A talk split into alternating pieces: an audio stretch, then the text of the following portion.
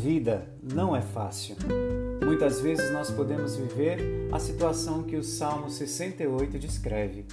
Salva-me, ó Deus, pois as águas sobem até o meu pescoço, nas profundezas lamacentas eu me afundo, não tenho onde firmar os pés.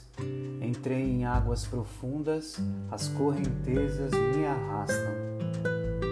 As águas do dilúvio da pobreza, da injustiça, do sofrimento das pessoas que nós amamos são volumosas. E muitas vezes pensamos que nessas situações Deus se esquece de nós. Isso porque, no fundo, acreditamos que se Deus nos amasse realmente, não nos deixaria viver essas dificuldades.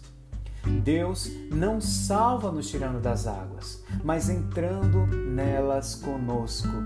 Jesus é o rosto de Deus que entra conosco nas águas das nossas dificuldades para lutar conosco, para nos salvar e não nos deixar afogar.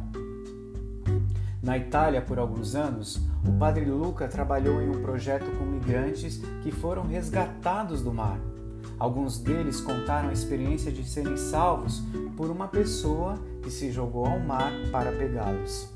Jesus, no deserto, foi tentado por Satanás para jogar-se no mar e nos pegar.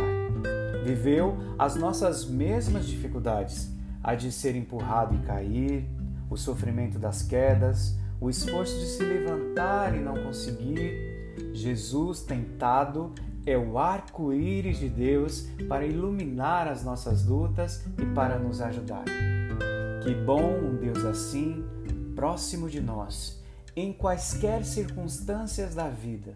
E como ele foi ajudado por anjos, nós também podemos nos tornar anjos para ajudar os nossos irmãos e irmãs que agora estão se afundando nas dificuldades da vida.